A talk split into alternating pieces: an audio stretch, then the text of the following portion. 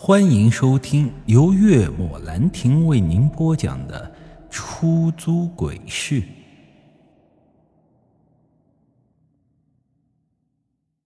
第二天醒来的时候，已经是中午十二点了。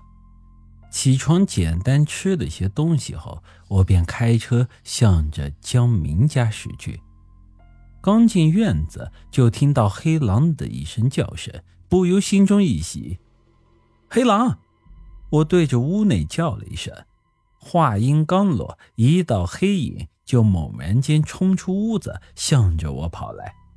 我一下子抱过他，不断的抚摸着他的头，嘴里还说着：“没事就好。”看得出来呀，通过这一次的事情后，他似乎对我更亲密了，不断的用头蹭着我的脸。江明走了过来，看到这一幕，笑道：“呵，没有骗你吧？谢谢你了，大叔。”我点点头。只见他摆了摆手：“嗯，谢我就不用了。记得你答应我的事情就好。那什么时候可以出发？这天亮就可以出发了。”说完，江明就回到屋内，跟随他走进屋里。我好奇的问道：“我很好奇，大叔，你说的开路究竟是开的什么路啊？”“哼，晚上你就知道了。”我撇了撇嘴，这还挺能卖关子的。不过既然人家说了这样的话，我倒也不好多问什么了。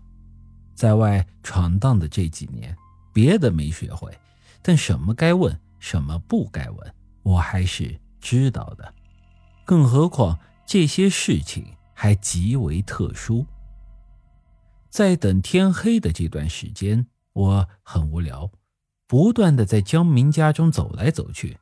见此，他和我说想跑车的话就去，可我担心七煞阴灵再来要了我的命啊。江明说他被黑狼伤得不轻，短时间内啊应该是不会再缠上我。就算他来找我，只要将他给我的龟甲片和符带在身上，以他目前的实力，还不足以伤到我。听他这么一说，我这啊才长长的松了口气。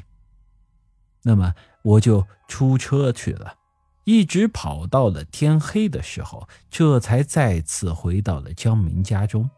他呀，早就把东西收拾好，等着我了。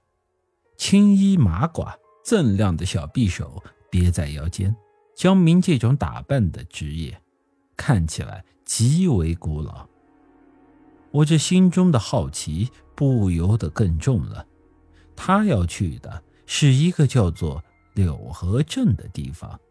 这个地方我听过，那是一条宽广延绵的河流，名字就叫做柳河。而柳河镇呢？也因此得名。我开车穿过柳河镇，一直开到了柳河边上，这才停了下来。这里到处是齐腰深的芦苇荡，微风拂过，刷刷的摇摆不止。虽说有月亮，但惨白的月光照射在密集的芦苇荡中。将这气氛啊，瞬间就衬托的更为诡异了。我总感觉这芦苇荡中的黑暗中，似乎藏着什么东西，正在窥视着我和江明。别乱看，江明看着我说道：“不然他们会以为你是来接他们回家的，到时候跟着你走就麻烦了。”听他这么一说，我顿时浑身打了个寒颤，连忙将视线转开。寂静的夜中，唯有前方河水哗啦啦流淌的声音，不时啊，还有微风吹拂着芦苇荡沙沙作响，就像是有东西在里面爬动一样。走过芦苇荡这段时间，我一直感觉到心惊肉跳。要不是江明在身边，我真会扭头开车就跑。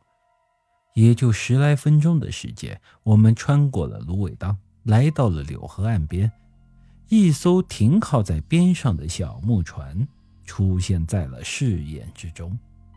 江明转头看向我：“你和黑狼在岸上等我，我最多一个小时就会上来。这个期间，不管谁叫你或者跟你说话，千万不要出声。”本集已经播讲完毕，欢迎您的继续收听。